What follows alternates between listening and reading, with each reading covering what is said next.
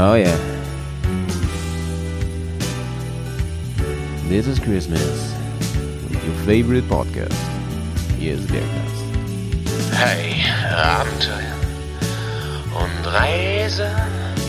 Motorrad, ein bisschen Offroad, Wildnis, ganz viel Action. bisschen Blödsinn. Die Band. Komm, wir nehmen dich mit auf die Tour. Mit der Reisemopete ab in die Natur. Mach den Grill an, Bier, Fleisch und Salat. Setz dich zu uns. Bergkast am Start. Bergast, dein Motorradreisepodcast. Eine ganz, ganz frohe Weihnachtszeit wünschen wir weiterhin hier. Ganz kurz vor Weihnachten. Hier sind eure Lieblingsbären. Achso, was soll ich sagen, ey? Heute ist die Urgruppe am Start. Hier ist der Howie natürlich, man, man kennt es, aber neben mir sitzt der fantastische Ho, ho, ho, der Petz ist da. Moin, Pets, moin. Pets, ja. Pets. Mann, Pets ist mal wieder am Start. Ich freue mich Ja. richtig dolle. Richtig, richtig dolle. Und ich glaube, da zu Hause freuen sich auch ganz viele. Vor allen Dingen, ähm, mir schreiben ja öfter Leute, dass sie von vorne anfangen, die Folgen zu hören. Ne? Im Ernst? Da waren ja wirklich, also die ersten 30 Folgen haben wir, glaube ich, komplett zu zweit gemacht. Weiß nicht mehr genau. Mhm. Oder mit dem Jay vielleicht. Das war die so. Urschleimsuppe, ne? Das war die Urschleimsuppe, ja. Und ähm, ich muss, ich, ich muss sagen, ich, ich freue mich doll, dass wir gerade hier zum Jahresende nochmal zusammenkommen und dann auch zu so einem großartigen Thema wie heute. Wir haben wirklich ein volles Paket heute. Ähm, aber zunächst mal, wie geht's dir denn, Alter? Wir haben es ja hier, wir, also wir sprechen uns schon sehr oft, aber nicht vom Mikrofon. Ja, ich, ich bin ähm, in einem Vorweihnachtsstress wahrscheinlich, so wie auch viele von euch da draußen. Ähm, die letzte Zeit war echt bisschen heavy, Ja. muss ich ehrlich sagen. Man hat echt unglaublich viel auf dem Zettel gehabt, weil das Jahresende rückt näher. Man muss irgendwie viele Sachen noch vorbereiten. Im Job ist es Sinn, Sachen zu, vorzubereiten. Und natürlich möchte man auch ähm, die, die Weihnachtszeit schön gestalten und Ja, das ja, geht einher mit so ja, Ey, wir haben- Standardkram, ne? Wir haben ja Das hier im so. Berghast richtig viel über unsere Tour geredet. Da warst du ja auch zu hören natürlich. Im, in, den, in den Podcast von aus Tunesien raus, unsere ähm, Berskau Tatooine Tour. Und jetzt mit ein bisschen Abstand, ne, sind wir wieder da. Also wer den noch nicht gehört hat, Leute, einfach mal nachho nachholen. Wirklich sehr, sehr fein Absolut, geworden. Ohrenschmaus. Ohrenschmaus, ne? Richtig schöner, richtig schöner Ohrenreimastierquark. So. Und jetzt mit ein bisschen Abstand, ähm, was sagst du so mit Rückblick? War, war schon ein geiles Ding, ne? Also ähm, ich habe ja vor kurzem mit meinem Kollegen, der auch unglaublicher Star Wars Fan ist, auf Ja. der Arbeit, dem, dem, habe ich Fo- Fotos gezeigt und der habe gesagt, ey Alter, wir waren auf den Original Filmdrehschauplätzen von 1977, von 1999. Ja, Mann. Ja, und der so, ey, ich bin es nicht würdig, neben dir zu sitzen. Und das war total nice. und, Und er hatte recht Und auf der anderen Seite habe ich so mir so die Fotos angeguckt und dann gucke ich so nach draußen, so aus dem, so ne, ne, nach, ne, es regnet, Ja, es ist dunkel, es ist einfach so November, Dezember, Deutschland. Äh, Digga, und das ist so, zwei Monate erst her. und ne? das ist erst so lange, Das das ist so sick, das, ist, ja. das ist noch nicht so lange her. Und Ja, ähm, ja. Vor, der, vor dem Hintergrund dachte ich so, Mensch, das kann doch nicht wahr sein. Mhm. Und es ist, ich weiß nicht, wie es dir geht, aber für mich ist es so surreal. Es ist surreal, ja. Es ist, es ist Ähm, als ob es andere Bären da waren, andere Menschen. ähm, ich habe jetzt vor ein, Ein paar, anderes Ich. vor ein paar Minuten ein Foto in der Hand gehabt von da und ähm, da stehe ich gerade mit meinem Motorrad vor der ehemaligen Kulisse von Lars- Star Wars. Lars ja, Homestead, ne? Genau. Mhm. Und man guckt so in die Ferne und überall ist Sand und dann hat, haben wir noch ein paar andere Fotos angeguckt, wo wir halt mitten in den Dünen stehen und so. Es ist, so, es ist surreal. Es ist genau wie du sagst, es ist surreal. Ähm, es ist, ähm, wir reden ja hier bei den Bears ganz oft von so einem Lifetime-Ding und so und das ist ja wirklich, ne? Also ich glaube schon, so das kriegst du nicht mehr aus dem Kopf raus, Nee, ne? Da wirst nee, du auch nee. in vielen, vielen Jahren noch dran denken. Also ich bin ja kein Mensch, der irgendwie auf Tattoos steht. Das, das, das, sage ich ja ganz ehrlich. Tatooine. Ne? Aber Tatooine, genau. Und ich glaube, wenn irgendwas, wenn ich mir ein Tattoo stechen lassen wollen Ja, würde, ja. Dann hätte es, glaube ich, ganz im Ernst mit dieser Tour und mit diesem Ja, Motiv Mann. zu tun. Ja, Glaube Mann. ich, ganz im Ernst. Also Ich find's auch- ist, ist sehr stark dran. Ja. Ähm, ganz oft fragen mich welche Leute äh, aus der Hörerschaft oder so, was ist denn das Geilste eigentlich, was du gemacht hast bisher, ne? Und ich habe mit dem Valley erst geredet, der sagte doch so zu mir, ähm, du tust immer so, als wärst du noch nirgends gewesen, da kommt ja schon ein bisschen was zusammen. Aber wenn ich das alles Revue passieren lasse, ne, ich finde es ganz, ganz schwer, also es ist ja schwer zu sagen, welches Kind man am liebsten hat, ne? Ja, die Familie wird immer jedes Jahr größer, ne? So. Mit, mit, mit und jedes So. das Album Ja. und so und dann muss man sich schon entscheiden. Also, Vielleicht, vielleicht kennt ihr das zu Hause aber auch. Es, man man kann es gar nicht so genau sagen, weil alles so was für sich hat. Manchmal gibt es Touren, die waren einfach nicht so gut. Aber es gibt auf jeden Fall so eine Handvoll Touren, wo ich sagen würde, Mann, da würde ich sofort mit dem Fingerschnipp sofort wieder hin, Ja. wenn es irgendwie gehen Ja. würde, ne? So. Und es hat sich so ey, auch viele Bilder einfach in den Hypothalamus eingebrannt. Ne? Mhm. Also selbst wenn ich irgendwann dahin sieche und alt bin und denke, Mann, was war das alles so? Und Mhm. äh, dann denke ich, ey, wir waren beim Laus, Lars Homestead. Ja, wir Mann. haben uns äh, auf Djerba auch, Ja. auch die Kantina, den Eingang gesehen und äh, wir haben das alles angefasst und wir waren dabei, wir haben es gerochen, wir haben es gefühlt, wir haben die Hitze gespürt. Also das war schon echt geil. Jetzt haben wir echt viel gespürt. Aber ähm, was mir auch so Und noch, Sand im Schuh, ne? Leute, Sand im Schuh. Sand nicht auf im All- mein Motorrad ist immer noch überall voll mit Sand, ist unglaublich. Ja. Ich habe meinen Helm, hab, ne, den habe ich komplett gewaschen. Alter, ich habe sagen, ich ne? hab, ich hab meine kompletten äh, Koffer noch, ne? Den habe Ja. ich letztens ausgeleert, weil ich mir erstmal total so gedacht so, ne? scheiße, ich habe ja noch meine Packrolle, ne? Da habe ich eigentlich Regenklamotten. Ich habe dir so gesagt, ne? Nimmst du Regenklamotten mit, dann ist es wie ein Regenschirm, die auf, auf irgendwie in der Stadt so, du Ja, läufst unterwegs, ja, es ja. regnet nicht. Natürlich, diese Regenklamotten habe ich gar nicht berührt. Aber selbst, die waren so zusammengepackt, so richtig kompri- komprimiert, trotzdem war da Sand drin. Ne? Ja, Und, ja. und der Sick, ganze Alter. Koffer ist voller Sick. Sand, Leute. Sick.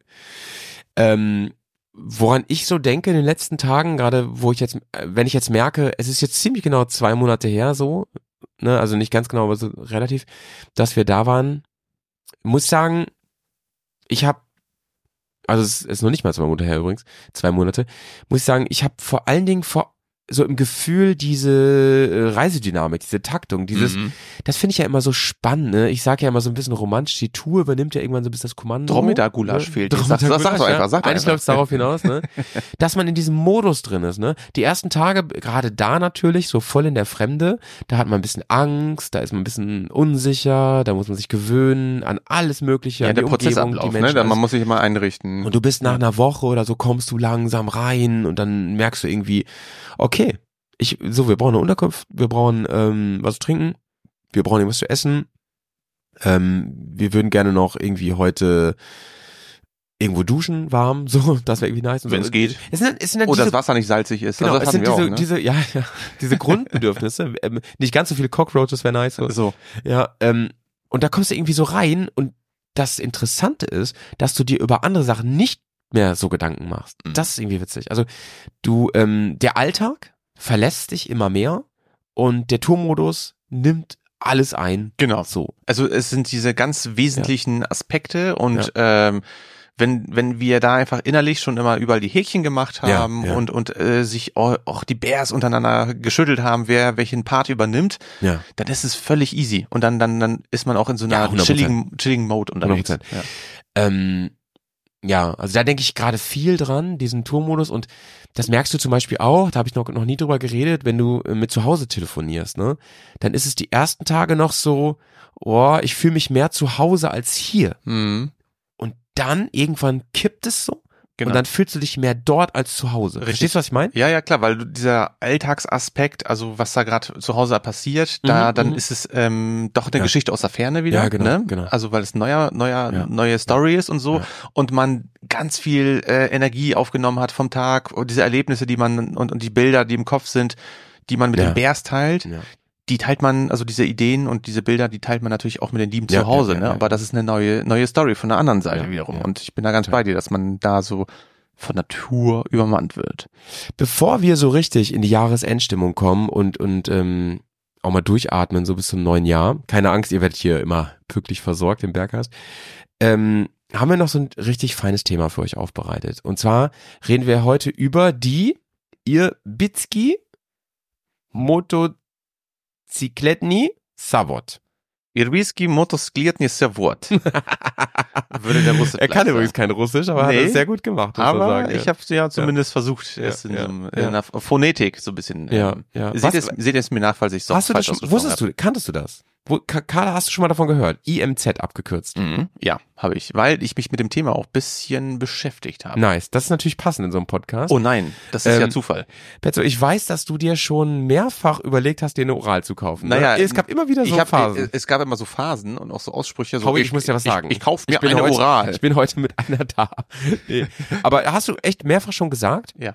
Ja. Und ähm, dann irgendwie wieder von weggekommen und dann immer wieder, oh, das wäre doch geil und ich will sowas haben und so und dann Ja. so, oh, ich habe keinen Platz. Das und, ist genau, also Ja. Platz ist so ein Ding. Ja. Ähm, äh, vor allem, also wir sprechen über die Ural als Motorrad mit Beiwagen. Ja, Ne? Also es, die gab es natürlich auch als Single äh, Normalmotorrad, Mhm, aber mhm. natürlich über das Motorrad, was wir jetzt heute sprechen, ist Mhm. die Ural, Mhm. das Bike mit Two-Wheel Drive, Leute. So. Und die IMZ, also ne, die ich eben ähm, transkribiert habe, das ist im Prinzip die Produktionsstätte der Ural-Motorräder, die übrigens benannt sind tatsächlich, wer hätte es gedacht, nach dem Uralgebirge. Ja. Der, ähm, und zwar liegen die in dessen südlichen Teil Irbiet, heißt das, genau. Irbiet, das, genau. Das da haben wir. die Stadt und ähm, die History, einfach, einfach nur euch da ein bisschen thematisch mitzunehmen. Mhm. Äh, wir haben den Zweiten Weltkrieg so als Thema tatsächlich. Und Mhm. dann wurde damals äh, die, die, ähm, die deutsche Armee, die Wehrmacht, die hatte ein Boxermotorrad gehabt, die R71. Ja, so, das, genau. das, das genau. kennt man auch aus Filmen viel, ne? Genau. So aus, selbst aus Vielleicht Indiana Jones kennt aus man die. Indiana Jones definitiv, ne? Ja. Also dieses, dieses, äh, ja, ich sag mal, dieses sandbeige Dakar-farbene Motorrad, welches dann wirklich auch ähm, Anhänger gezogen hat. So, Ja, ne? Mann. Das, das war, das Ja. war letzten Endes, das war äh, Kriegsmaterial. Ja, ja. Und äh, vor dem Krieg Aber- haben aber- aber die ganz- Deutschen, Ja, Mhm. ganz kurz zu dem Ding, Ja, ne? Das ja. Ding war ja krass erfolgreich. absolut. Das war ja so, ein so Ja. ein echt, echtes und und und die ähm, Rote Armee damals, die mhm. ne, die die Russen, die die waren einfach begeistert von dem Ding. Genau, die waren total begeistert und vor dem Krieg, also 1938, gab es irgendwie schon äh, Austausch, weil die Russen ge gesagt haben, wir brauchen für unsere Armee ähm, ein, einen Prototypen, ein Motorrad, was wir gerne bauen wollen. Ja. Und die haben damals im Gespräch, also noch vor dem sogenannten äh, Ostfeldzug, äh, Mhm. gab es Austausch und es gab äh, Blaupausen. So. Ah, ja, und, ja. und natürlich auch entsprechende Prototypen. Und als der Krieg ausgebrochen ist, und äh, die Geschichte kennen wir ja leider, ähm, ist die ganze Produktion weiter Richtung Osten verlagert mm, worden, mm. hinter den Ural, natürlich aus strategischer Sicht günstig gelegen, um einem, ich sag mal, anrückenden Feind keine Möglichkeit zu geben, kriegswichtige äh, ja, Bereiche einzunehmen. Und dort wurde dann die Ural als, ja, böse Leute würden sagen, es ist eine Kopie, aber ich denke mal, die haben die ähm, Not zur, äh, ja, zur Idee umgestaltet Ja, ja. und haben das Ding einfach copy-pasted. Und äh, die Ural ursprünglich war quasi eins zu eins das BMW R71 Modell. Und äh, Fun Fact an der Stelle, die ähm, Russen haben damals auch durchaus überlegt, bei Harley Davidson einzukaufen oder zu kopieren und haben sich aber, und Genau. jetzt kommt das, das Witzige, gerade für uns äh, Boxer-Fanboys hier, die haben sich für einen Boxer entschieden, wegen der guten Kühleigenschaften ne? und den Genau, anderen, ja. äh, so der, der Schnelligkeit und Wendigkeit von den Motorrädern. Ja, ja. Ähm, heute ist es ja mehr so, ey, wir bauen den Boxer halt immer noch aus ein bisschen ja, Nostalgiegründen und versuchen das immer mehr irgendwie auf ein Niveau von modernen Motorrädern zu bringen. Richtig. Das sage ich jetzt mal ganz böse, ne? Ich kann das ruhig sagen als Fanboy.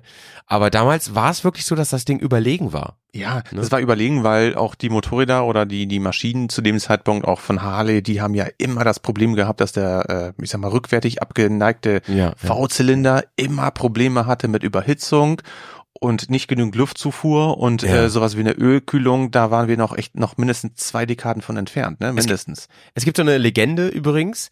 Also man weiß nicht so ganz genau. Die ist ja, die ist ja also echt kopiert, kann man sagen, ne? Die Ja, R71. ja, ja. Und es gibt so eine Legende, ähm, habe ich rausbekommen, dass die ähm, eine Handvoll Motorräder wirklich mitgenommen haben und ein sogenanntes Reverse Engineering durchgeführt haben. Also Ja. im Prinzip alles auseinandergebaut. Das macht man heute, glaube ich, auch Ja, noch so, ne? richtig. Wenn man Industriespionage macht.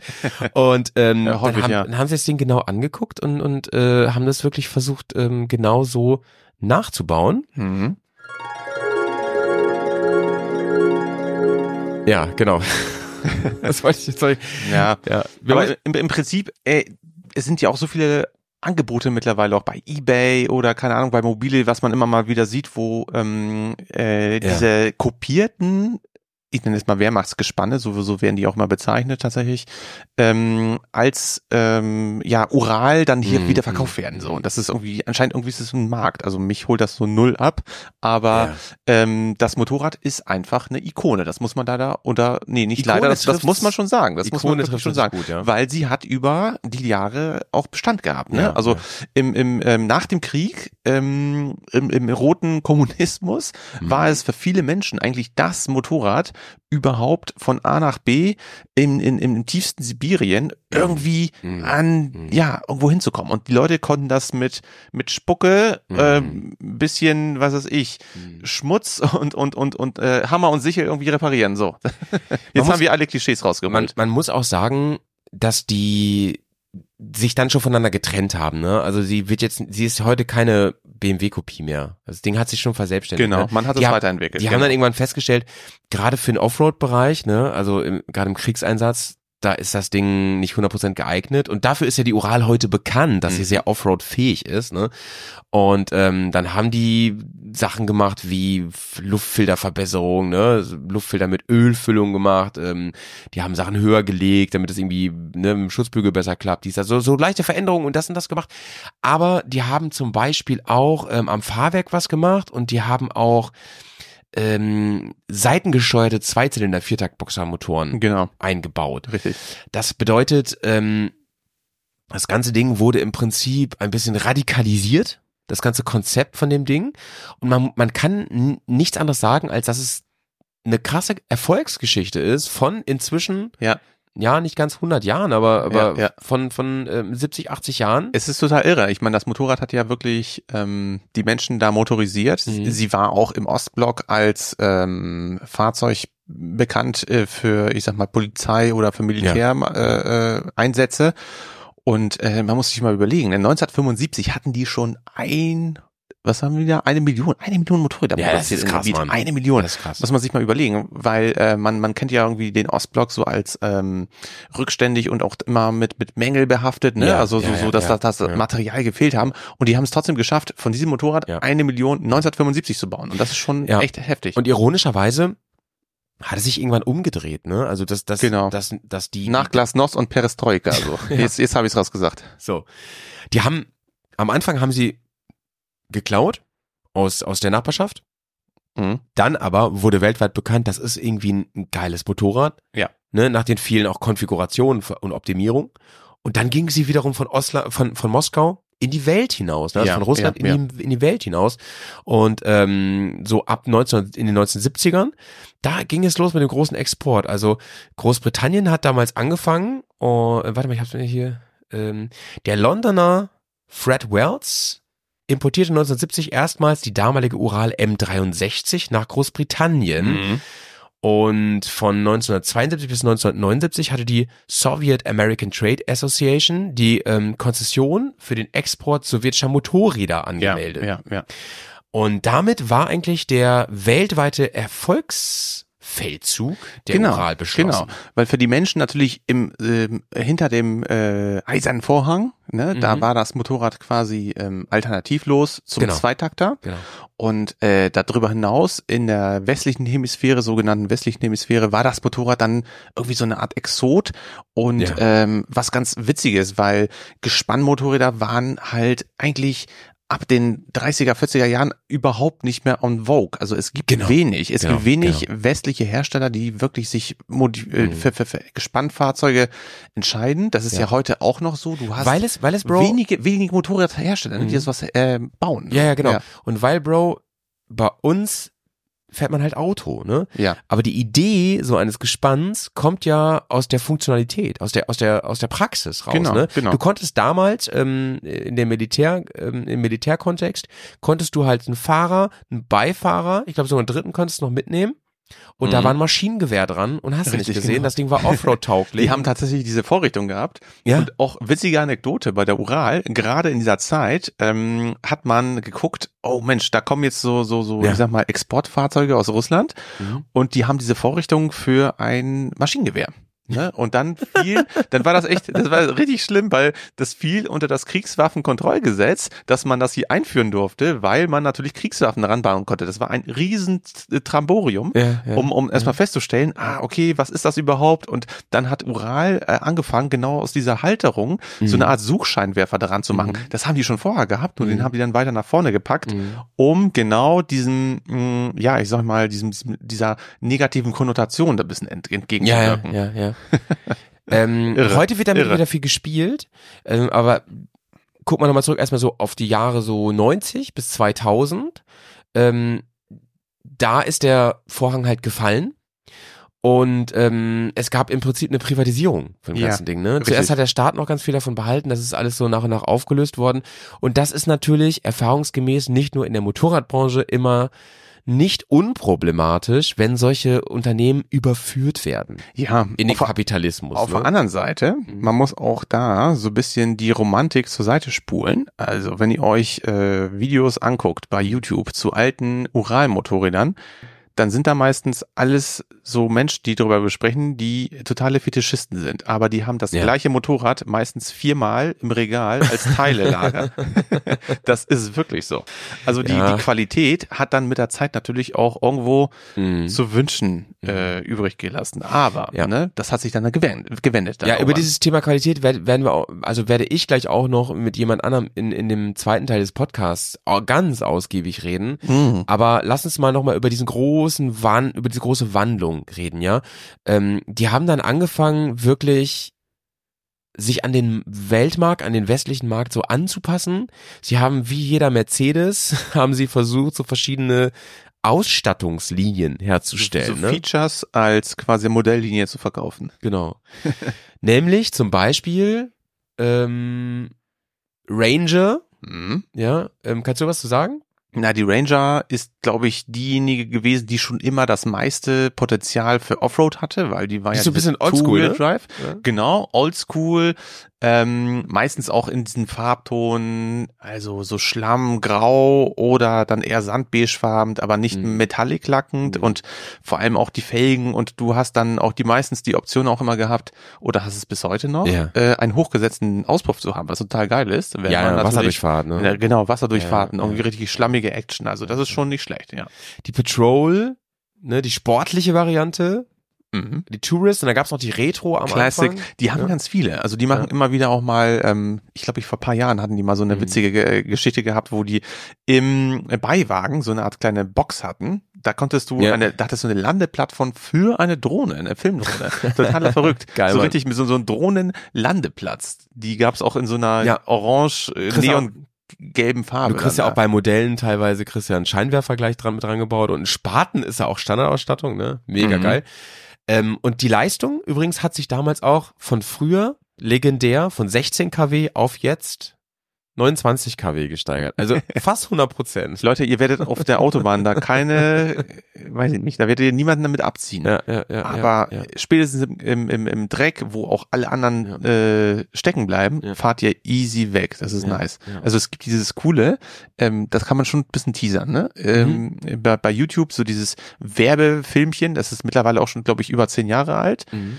ist aber ultrafach, äh, millionenfach geklickt worden mittlerweile, wo die Ingenieure die Maschine testen. So, und dann sieht man die irgendwo im, im schlimmsten äh, Uralgebirge durch einen wirklich reißenden Fluss. Es ist, ist ganz fürchterlich, da würde kein Mensch durchfahren. Nö, aber die fahren einfach durch. Und auf einmal siehst du das alles abtauchen und das Motorrad juckelt da irgendwie durch und plötzlich kommt's raus. Wo man sich denkt, wie Ja, kann das denn ja, sein? ja. Ähm, ja, das ist einfach die Magie der Ural.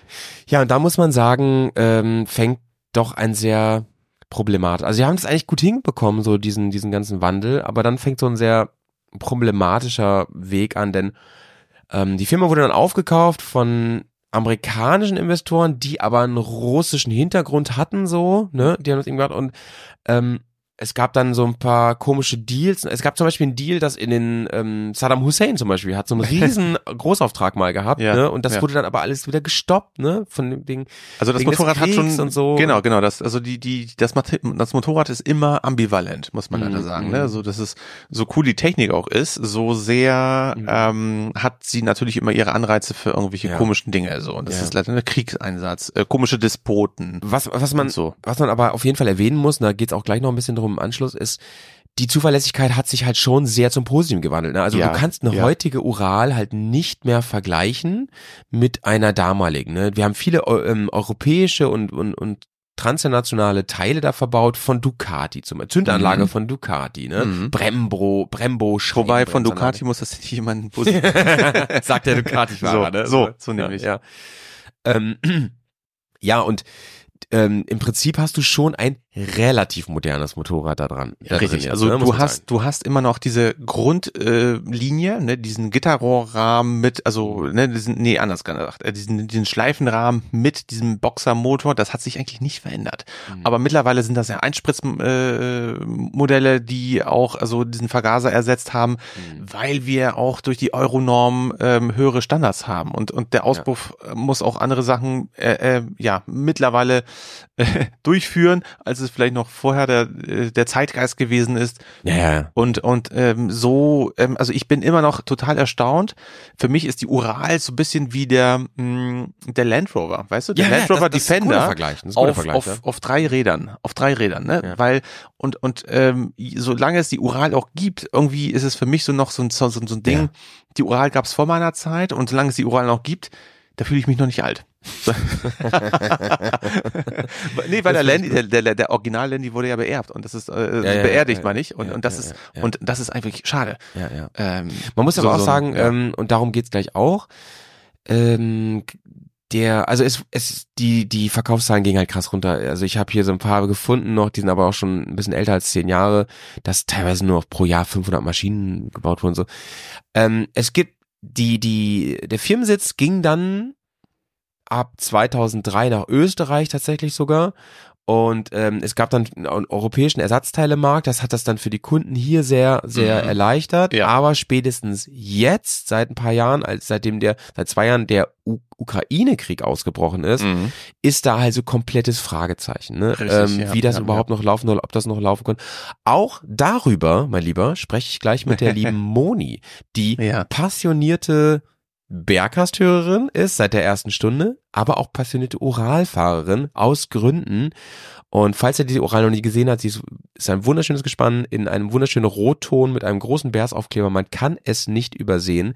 Und mit der habe ich mich getroffen vor einiger Zeit und habe mit ihr ähm, über das Thema gesprochen, habe mit ihr über ähm, den nicht so einfachen Prozess eines Uralerwerbs während des Ukraine-Kriegs gesprochen und auch der großen Angst, viel Geld zu verlieren. Einfach, ne, weil nicht klar war, was wird, was passiert da jetzt. Es ist, war sehr, sehr spannend. Ich rede mit ihr über Zuverlässigkeit, über wie ist es eigentlich ein Gespann zu fahren. Ist das eigentlich schwierig? Ähm, was für Vorteile hat man da? Auch im Offroad-Bereich zum Beispiel. Und ich selber durfte auch mit dem Gespann fahren. Oh. Das kann ich dir sagen. Hammer, ey.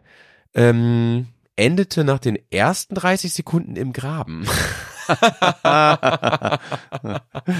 ja, ich werde auch zeitgleich zu diesem Podcast ein Video veröffentlichen, das Ja. sehr peinlich Oh, ich, ist. ich bin gespannt. Ja, Das, bei ähm, Instagram, guck ich mal rein. Ich hab, äh, Leute, ich habe es noch nicht gesehen. Link in den gespannt. Show Notes, ja. Und ich würde sagen, Petzo, ich, ich, ich bedanke mich sehr herzlich bei dir, dass du mit mir hier den Vortalk gemacht hast zu der Oralfolge, ähm, dass du hier ein bisschen Fachwissen reingestreut hast. Ähm, wir werden uns jetzt eine Pizza Naja, gönnen. Äh, gefährliches Halbwissen, würde ich eher sagen. Ne? Immer, ja, Immer, dafür immer. ist dieser Podcast So. bekannt, ne? Ähm, wir werden uns jetzt eine Pizza gönnen und dabei natürlich das Gespräch mit Moni verfolgen. Ey, freuen wir uns richtig drauf, Leute. Schön, dass ihr eingeschaltet habt. Ähm, ich übergebe an den Malte der Zukunft, der jetzt hier gleich spricht. Ich glaube, der macht das richtig, richtig gut. Howie, ich wünsche dir viel, viel Spaß. Guter Mann. Und an die wundervolle Moni. Dankeschön. Ciao, Petzo. Kakao. Ciao, bald. Kakao. Tschüss. Liebe Leute, ich erzähle euch mal ganz kurz, wo ich hier bin. Ich sitze am Ufer eines der, an einem der schönsten Flüsse der Welt, nämlich an unserer schönen Weser. Gar nicht so weit weg von Bremen im Prinzip, zwischen Bremen und Hannover, in der Nähe von Nienburg. Und es ist, hä, ist es die Weser oder der Mittellandkanal? Nein, ist die Weser. ne? Gott sei Dank, auch wäre das peinlich gewesen jetzt. Ähm, wir sitzen hier, wunderbar, und ich bin eben zum ersten Mal Ural mit Beiwagen gefahren. Und ich muss euch sagen, es war wunderbar und gleichzeitig furchtbar. Denn Howie, ey, ich könnte hier natürlich einen auf Macker machen und sagen, ich hab, bin hier einfach auf einem Rad im Kreis gewheelt, aber in Wirklichkeit bin ich erstmal in Graben gefahren. Aber ist gut, die Ural hält ja so einiges aus. Gott sei Dank ist nichts passiert und Moni hat sie wirklich spektakulär Bruce Willis-Style aus dem Graben wieder rausgefahren. Rückwärtsgang, All-Wheel Drive, nee, äh, Two-Wheel Drive, ne? Moni, erstmal herzlich willkommen und vielen, vielen Dank, dass du dir heute Zeit nimmst.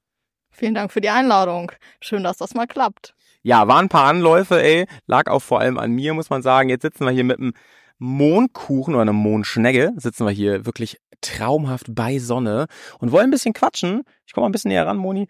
Ähm, und wollen ein bisschen quatschen über das Thema Beiwagen, Ural und wie das so ist. Klar könnte man sich da auch irgendjemanden ähm, irgendjemanden holen, der vielleicht seit 150 Jahren das schon macht und, und viele besessen hat und da drin aufgewachsen ist, geboren ist in so einem Beiwagending.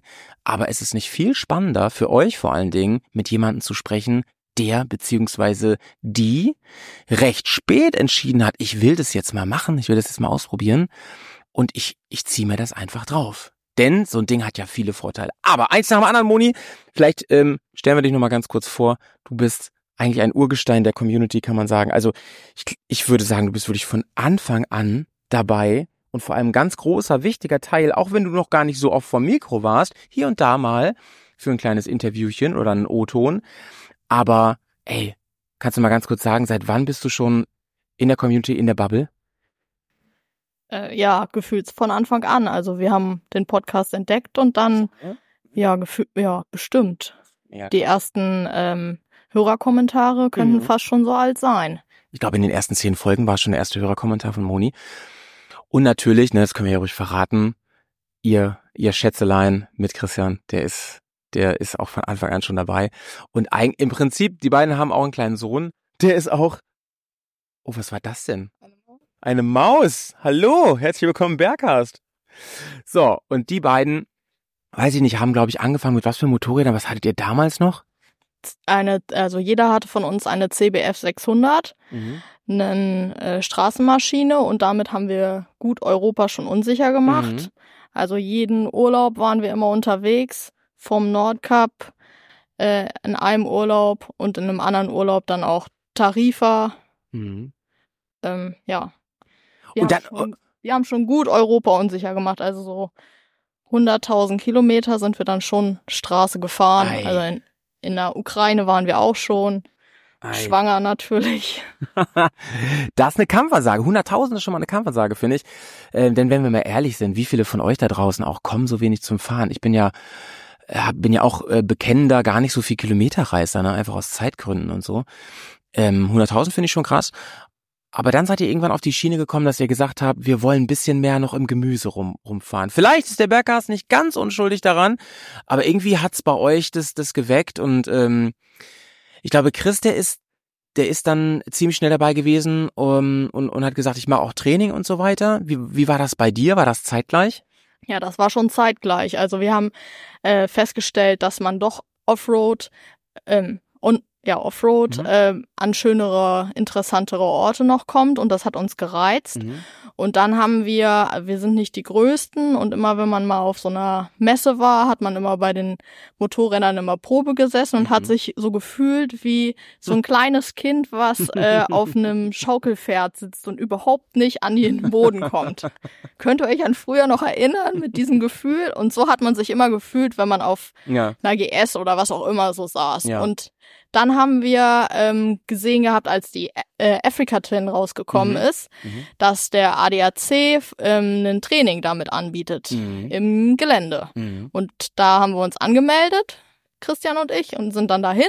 Und das hat richtig viel Spaß gemacht, Mhm. mal Mhm. die ersten Male wirklich durch Matsch zu fahren und äh, Berg hoch und runter oder Hügelchen hoch und runter Mhm. und das auf unbefestigter Straße. Das war fürs erste Mal schon so, äh, ja, ungewohnt cool.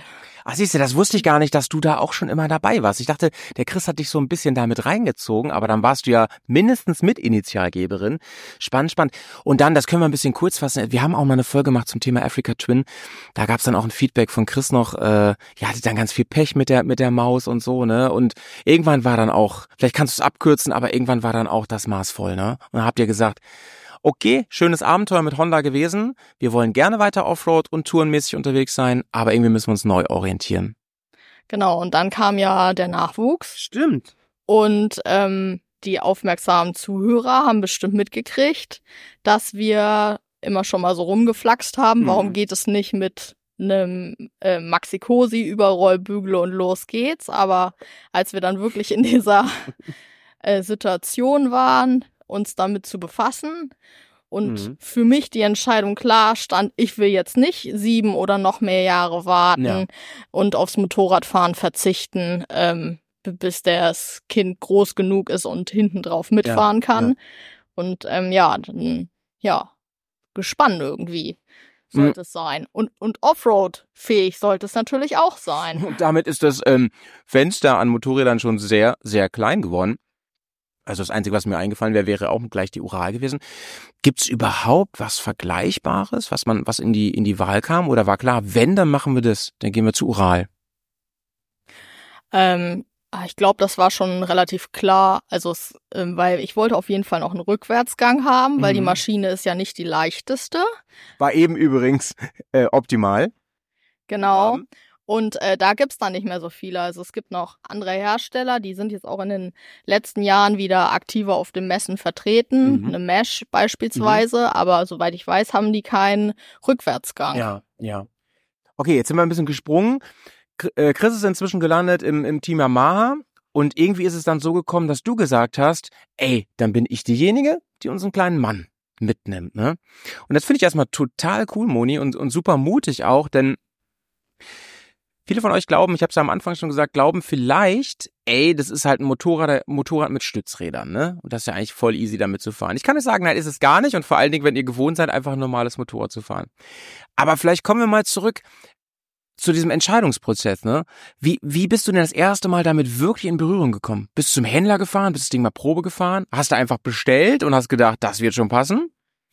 Ja, wir hatten das schon immer, immer in äh, Köln auf der Intermod haben wir immer den Uralstand gesehen. Mhm. Und dann waren wir immer schon so ein bisschen angefixt. Mhm.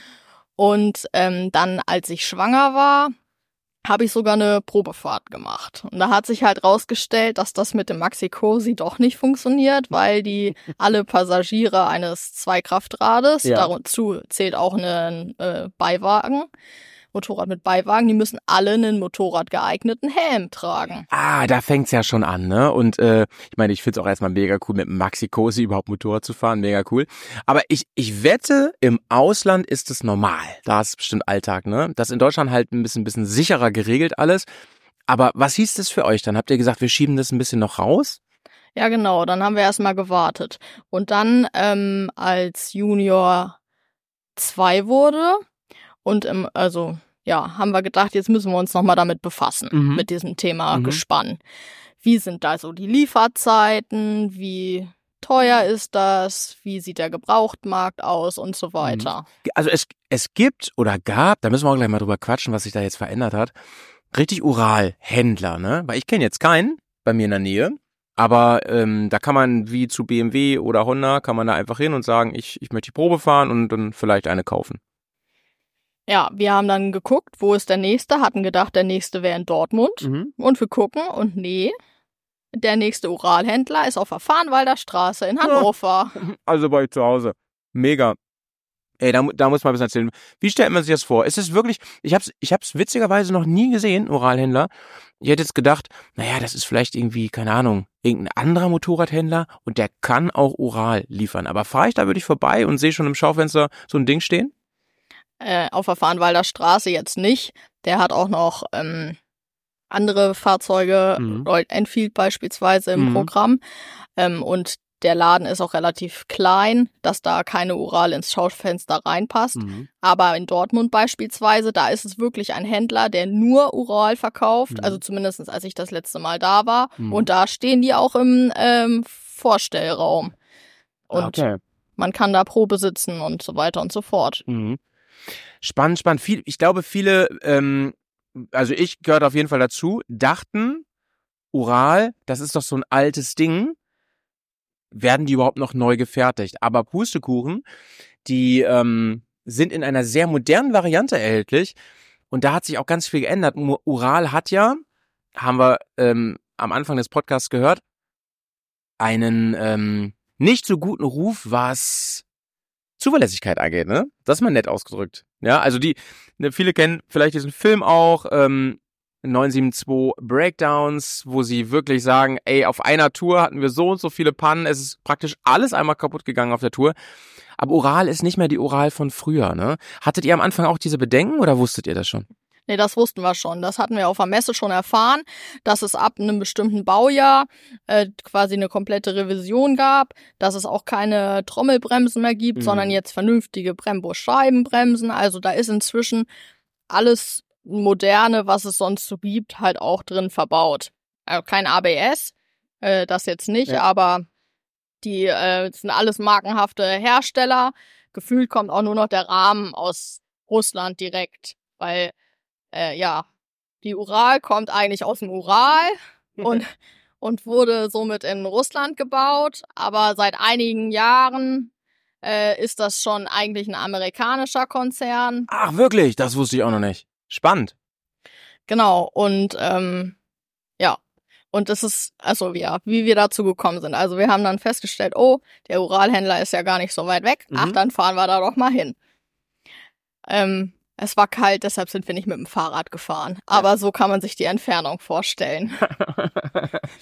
Ja. Und ähm, wollten uns mal schlau machen, weil von anderen ähm, Motorradmarken kennt man das. Der Hersteller oder der Händler kauft ein Kontingent und wenn das da ist, dann kann es verkauft werden. Und wenn das aufverkauft ist, dann gibt's halt keine Fahrzeuge mehr. Ja. So, ja. So ist es aber bei Ural nicht. Hm. Die werden alle auftragsbezogen hergestellt. Ach krass, das heißt, ich fahre dahin und sag, da gibt's auch irgendwie verschiedene Modelle bei den Dingern. Also mindestens drei kenne ich, so von der Homepage. Äh, hat mich ja ein bisschen schlauer gemacht. Und dann sage ich, ich möchte gerne die haben, vielleicht noch mit Sonderausstattung. Und dann geht dieser, dieser Call, geht praktisch wirklich zu Ural hin, ähm, wo auch immer sie gefertigt. Werden sie in Russland denn zusammengebaut? Oder wurden? Ja, also bisher ist es so, also früher war es so, dass die Bestellung zu dem äh, Importeur für Europa äh, geht. Der sitzt in Österreich. Und dann ging die Bestellung wirklich nach Russland in den Ural. Crazy. Und da wurden die dann auftragsbezogen hergestellt. Mhm. Und ja, Hatten Sie denn äh, zufällig eine da, die frei war und genau eure Konfiguration hatte, so nach dem Motto, cool, dann nehmen wir die gleich mit, oder musstet ihr dann auch bestellen? nee, wir mussten auch bestellen. Mhm. Also ähm, der Händler in, in Hannover, der hat auch öfters mal Vorführer da. Äh, aber wir hatten ja schon gewisse Vorstellungen. Ne? Mhm. Ich wollte ja auf jeden Fall den Rückwärtsgang. Ah, der ist nicht Serie. Also in, bei der Ranger ist es der Fall, bei dieser Modellreihe. Mhm. Da dann schon, genau. Okay. Und dann war da ja der Gedanke, wir wollen ja auch mehr Offroad damit Mhm. unterwegs sein. Also äh, ja, war schnell klar, die Ranger als Modell Mhm. soll's werden. Die ist nämlich auch ein bisschen höher mhm. Vom äh, Bodenfreiheit her. Ja, was, was stimmt an dem Mythos, dass da schon Spaten bei ist? er ist wirklich dran. das wollte ich nämlich immer schon fragen. Ähm, den haben die nämlich alle und ich habe mich gefragt, ob es den ab Werk gibt. Ja, mega. Man kann so Scheinwerfer dazu ordnen. Äh, so, weißt du, so, so ein Suchscheinwerfer, habe ich gesehen. Ja, genau, das gibt's auch. Und früher gab's auch noch äh, gewisse Halterungen vorne. Aber ich bin froh, dass die nicht mehr serienmäßig verbaut sind, sonst wäre es eher problematisch gewesen im letzten Jahr Ah. mit den ganzen Ah. Vorkommnissen. Ja. Aber lass uns das doch mal kurz äh, abhaken. Was, was hat sich seitdem getan und hat es euch auch irgendwie tangiert, dass dann der, der Krieg ausgebrochen ist und so? Genau, der Angriffskrieg ist ja ausgebrochen und dementsprechend gab's die ganzen äh, Sanktionen. Und das bedeutete, dass äh, das Werk halt die ganzen Zukaufteile nicht mehr gekriegt hat. Viele Teile kommen ja aus Europa Mhm. oder Mhm. auch aus Asien. Mhm. Und ähm, ja, somit konnte dann genau genommen unsere oder ma die Maschine, die für mich gebaut werden sollte, die wurde nicht fertiggestellt. Also ihr wart wirklich akut betroffen davon, ne? Schockschwere Not. Ey, Wie, wie, wie geht man damit um? Hattet ihr da schon eine Anzahlung gemacht? ja, hatten wir auch. oh, das ist ja furchtbar. Weil da kann der Händler doch auch sagen, ihr so höhere Gewalt, ey, tut mir leid. Oder wie ist das dann? Ah, Der Händler meinte, äh, die gute Nachricht ist, ich, ich habe äh, zwei Maschinen äh, schon bestellt gehabt im letzten Jahr. Die sind schon produziert. Ah. Die sind auf dem Weg nach Europa. Also das war, als Ja. der Krieg losging, haben wir natürlich angerufen und meinten, was hat das jetzt für Konsequenzen? Wie sieht's jetzt aus? Ja. Und meint dann, die eine ist ähnlich zu eurer von der Ausstattung her, sonst kriegt ihr halt meinen Vorführer und der ist dann halt gleich verkauft. Oh, das finde ich aber vom Händler schon mal ziemlich cool, dass der, weil der konnte ja wahrscheinlich selber nichts abschätzen. Niemand auf der Welt konnte irgendwas abschätzen. Und äh, ist sie denn, äh, Spoiler, ist sie denn noch gekommen dann, die, die Originale, oder habt ihr dann die genommen? Nee, beides nein. Ach, beides nein. Oh, erzähl mal, wie ist das gelaufen? Ja, die äh, Maschine, die auf dem Weg geschickt worden ist nach Europa, die ist bei unserem Händler nie angekommen. Mhm. Also wahrscheinlich ist die auch in Europa nicht angekommen. Und ja, wer, wer weiß, auf welcher Palette die jetzt steht, ne? Richtig. ja, und dann haben, war es immer so ein Abwarten und äh, man wollte ja auch nicht so spoilern, ja, man hat jetzt eine bestellt und Ja, vielleicht kommt ja. eine oder nicht. Ja. Ja, und dann ähm, kam irgendwann der Anruf, ähm, welche Farbe wollt ihr denn jetzt nun haben? Äh, die Maschinen, die eigentlich für den amerikanischen Markt vorgesehen waren, sind im Hamburger Hafen festgehalten worden Aha, aufgrund auch dieser äh, Einfuhrbestimmungen und Sanktionen und so weiter. ja. Die sollen auf die europäische Zulassung umgebaut werden. Ah. Und da stehen halt x verschiedene Farben und Modelle drauf. Oh Mann, aber da ist ja viel Glück im Unglück, kann man sagen, ne? Ehrlich gesagt. Also, ich hätte auch einfach nur erstmal Panik gehabt, dass mein, meine Kohle weg ist, ne? Und sagen wir mal ehrlich, der Händler kann ja auch nichts dafür eigentlich, ne? Alle sind irgendwie gearscht im Moment. Mega cool. Also, wenn ihr eine kaufen wollt, scheint, scheint ein guter zu sein. Keine, keine wer bezahlte Werbung, aber hab einen guten Eindruck. Genau, das stimmt. Da, das kann ich nur unterschreiben. Der war äh, wirklich bemüht und äh, ja, hat super geklappt. Und dann ist es dann am Ende eine matt, äh, nee, metallic, rot, matte Maschine geworden. Eine Traummaschine, ne? Also könnt ihr gerne mal ähm, hier jetzt auf euren Catcher gucken, blende ich ein Foto ein. In einem wunderschönen Design übrigens, ja, mit Bärs äh, Diekel drauf. Sehr, sehr fein. Und ein paar anderen schöne Aufkleber habe ich eben noch gesehen, unter anderem aus Norwegen. Ähm, hat man so, glaube ich, selten gesehen. Ich habe noch nie vorher so eine gesehen. Und ähm, hattet ihr die live mal gesehen, so wie sie da jetzt steht, vorher? In der Farbe nein. Nee, ne? Also einfach äh, paar Bilder angeguckt aus dem Internet und gedacht, Mann, da machen wir das jetzt, ne? Äh, Erzähl doch mal, welche sollte es denn eigentlich werden? Also was, was war eure eigentliche Bestellung? Eigentlich war das ähm, äh, mattgrau. Aber auch sehr geil. Genau, weil äh, für die Ranger, die gibt es in Deutschland als Standardfarbe das Asphaltgrau, Ja. Olivgrün und Schwarz. Flecktarn äh, Sandfarben. Ah, Flecktarn finde ich auch zu krass. die, die sieht eh schon so ein bisschen nach, nach Kampfkrat aus, ne? Und dann Flecktarn. Aber gut, je, jeder wie er gern mag oder wie sie gern mag. Ich ähm, finde die Farbe jetzt unfassbar auffällig schön auf jeden Fall. Kannte ich auch von keinem Auto und so weiter. Bist du da immer noch zufrieden mit? Oh ja, wir Ja. hatten erst überlegt, ob wir eine dezentere Farbe nehmen, Ja. aber ich bin so glücklich Ja, mit dem Farbton. Aber ich finde das auch so ein Motorrad, sag ich mal so, was man wahrscheinlich nicht wieder verkauft, ne? was einfach ein super Schätzchen ist. Da, da kauft man sich lieber noch eine dazu, anstatt äh, äh, dass man sowas weggibt. Wirklich traumhaft. Wie, äh, lass uns doch mal jetzt übers Motorrad ein bisschen reden.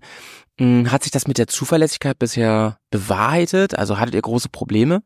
Nee, also solche Probleme wie bei 365 Breakdowns beschrieben, sowas hatten wir definitiv nicht. Ein paar Sachen hatte ich auch schon, dass ich ein Hitzeproblem habe, Mhm. als ich letztes Jahr zu lange wahrscheinlich bei hohen Temperaturen im Gemüse unterwegs war. Aber du, das kennen wir, wir Air-Cooled-Fahrer alle ein bisschen. Und äh, ja, da ist die Motorkontrollleuchte angegangen und da hat aber sich der Händler auch drum gekümmert. Schöne Grüße, Michael, Mhm. falls du das hier mal hören solltest. Ähm, genau, dann da hat er sich das auch angenommen und ja, wahrscheinlich ist einfach Mhm. ja zu heiß gewesen. Aber fein, seid ihr denn, wie viele Kilometer seid ihr schon gefahren seitdem? Über äh, 10.000 Kilometer. Okay, das heißt also, wenn da wirklich was Kinderkrankheiten wären, so man hätte es jetzt wahrscheinlich längst gemerkt, aber von dem, was da so alles beschrien wurde von den alten Karren, scheint das ja wirklich meilenweit entfernt zu sein. Ist einfach ein, ein richtiges mo- moder moderneres Motorrad jetzt, muss man, muss man klar sagen. Und ähm, die Frage ist natürlich, was bedeutet das für den Otto-Normal-Motorradfahrer umzusteigen auf ein Gespann? Wie war das für dich, das erste Mal auf so einem Ding zu sitzen? Hattest du ähm, von irgendwem Instruktionen bekommen oder so? Oder hast du mal einfach geschaut? So wie ich gerade. Ja, eigentlich so wie du gerade. Bitte sag mir, dass du auch Schwierigkeiten hattest am Anfang. Also als ich die Maschine dann abgeholt habe, man war ja mega nervös. Ja. Also ich habe eine kurze Probefahrt vorher mal einmal gemacht mit einer anderen Maschine, aber das waren ja nur 200 Meter oder so. Ja. Und ähm, auch in Dortmund, das waren zwar ein paar mehr Kilometer, aber das ist schon einige Jahre her. Ähm, ja, also ich habe die neue Maschine abgeholt, aufgeregt wie sonst was. Setz dich drauf. Äh, Hinweise so groß gab's halt auch nicht. Ja. Also ja, da ist der Rückwärtsgang und die, die Schaltung, es ist halt eine Schaltwippe. Ja. Ähm, das ist auch gewöhnungsbedürftig, aber man, man der Mensch ist so ein Gewohnheitstier. Ja. Wenn ich jetzt wieder auf meiner anderen Maschine sitze, dann denke ich mir so, äh, Das ich muss, komisch, ne? ja, genau. Ja, ja. Ich will mit dem Hacken schalten und es geht nicht. Also das war für mich, ich bin ja eben ein paar Meter gefahren, auch gar kein Problem. Also ich bin auch schon alte Maschinen gefahren, hier die Guzzi von meinem Dad und so, die haben auch alle so eine, so eine Wippe und das ist alles kein Problem. Ich finde auch, die ist, also sie fühlt sich im ersten Moment recht robust an, also ist alles ein bisschen grober, sag ich mal, ne, gegen so einen fein abgestimmten japanischen Motorrad oder sowas. Das ist aber alles cool so, ich mag auch so ein Feedback ganz gerne. Wenn man dann aber losfährt, dann wird's kriminell. Also wie kann man das denn, wie, ich versuch's mal in meine Worte zu fassen. Du fährst los mit dem Ding und versuchst natürlich dich zu bewegen wie auf einem normalen Motorrad. Aber wenn du das tust, fährt es genau in die falsche Richtung. Also es, es, ich habe mich gefühlt als, weiß ich auch nicht, als hätte ich irgendwie, hätte mir einer auf den Kopf gehauen und ich wüsste einfach nicht mehr, wo rechts und links ist. So, kannst du das ein bisschen nachempfinden von deinen ersten Fahrten? Ja, definitiv. Also man muss halt die ganze Zeit immer das Lenker, den Lenker festhalten und immer gegenlenken. Also ich bin, also Genau, und, und Körpergewicht halt, das spielt gar nicht so die Rolle, ne? Ich habe immer versucht zu arbeiten auf dem Motorrad mit dem Körper, aber äh, im Gegenteil, dann fuhr ja immer mehr in Graben rein. Ja, ich äh, bin dann nach, also wollte nach Hause fahren und ich habe mich nicht getraut, schneller als 40 km/h zu fahren, Ich auch nicht gerade. weil das hat alles vibriert und es war so ungewohnt Ja. und ähm, ja, und der Plan war, äh, weil wir ja jetzt so glücklich waren, dass die Maschine da ist, dass wir uns mit zwei Tage später mit Freunden treffen Ja. und ähm, Das war mutig, mutig, ne? Und naiv. Und äh, wir hatten geguckt, was ist so in, dem, in der Mitte von allen gelegen und das der Punkt ist über 90 Kilometer entfernt von Hannover. Ich bin gerade so 900 Meter, wenn überhaupt, gefahren. Ja, das hat erstmal gereicht. So. Ja, ich würde gleich gerne, gerne nochmal ausprobieren. Ähm, aber, Alter, also, wenn ich du gewesen wäre, ich hätte gesagt, du, lass die mal hierher kommen. Ich backe einen Kuchen, das ist alles schön. Ne? Können auch hier gerne ein kleines Ründchen fahren. Aber 90 Kilometer, erstmal noch nicht. Genau, so, also ich, wollte es halt schaffen, so, aber hab nur gedacht, okay, wir bauen doppelte Zeit ein, besser ist. Und wahrscheinlich werde ich am Ende des Tages einen mega Muskelkater haben.